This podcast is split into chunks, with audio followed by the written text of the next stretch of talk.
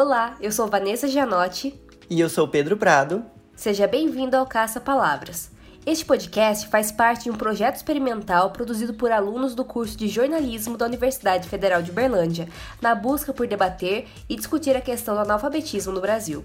Em uma série de quatro episódios, conversamos com profissionais e estudiosos da educação para aprofundar a discussão sobre o tema.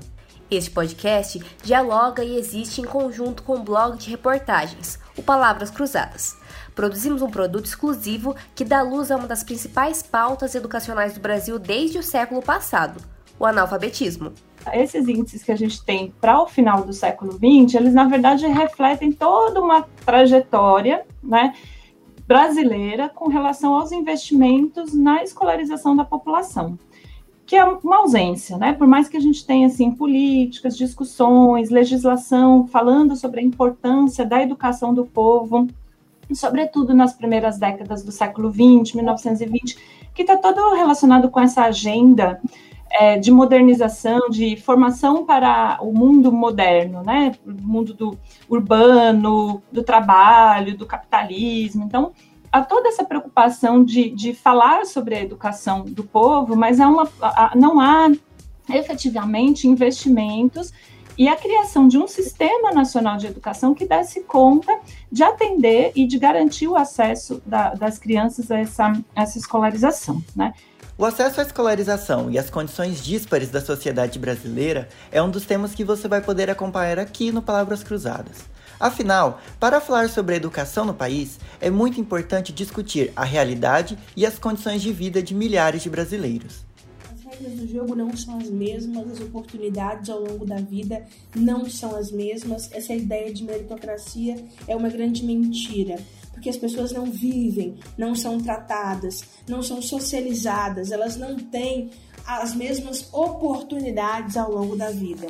Se as regras do jogo não são as mesmas, é preciso criar políticas públicas que garantam equidade. Equidade é muito para além da igualdade. É olhar a diferença e tratar as pessoas a partir dessa diferença.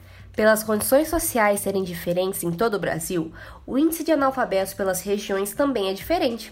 As regiões mais pobres apresentam uma taxa de analfabetismo muito maior do que as mais ricas. Índices que foram caindo ao longo dos anos, mas que ainda estão longe de serem os ideais, por diversos motivos. Mas assim, o programa Brasil Alfabetizado ele precisaria ir muito mais para conseguir diminuir o, o número de analfabetos.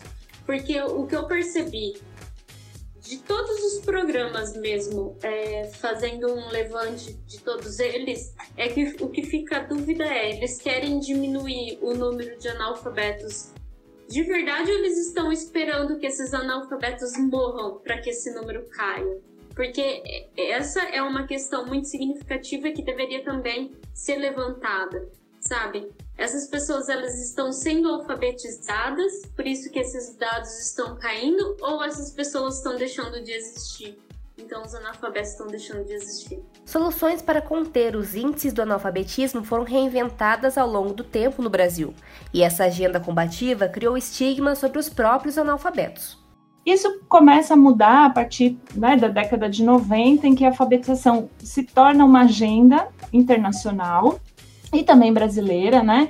E, e muito dentro de, de um discurso que está muito forte, né, com relação ao analfabetismo, como um mal nacional, né, como algo que precisa ser combatido. Até a própria expressão, se a gente for pensar erradicar o analfabetismo, a gente erradica uma doença, né, a gente erradica a dengue, a gente erradica a febre amarela, a gente erradica a covid, né, e a e o analfabetismo, né. Já compreendido como essa ideia de que ao a pessoa analfabeta lhe falta algo, é uma pessoa que é carente, é uma pessoa que é adoecida porque ele carece de determinados signos e, e símbolos de, de, de, de, de estar nesse mundo moderno. Acreditamos que dar visibilidade para este tema e suas implicações pode colaborar um pouco nos debates e reflexões sobre o analfabetismo.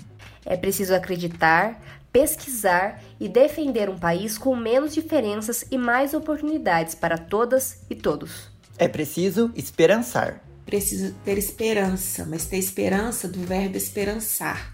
Porque tem gente que tem esperança do verbo esperar. E esperança do verbo esperar não é esperança, é espera.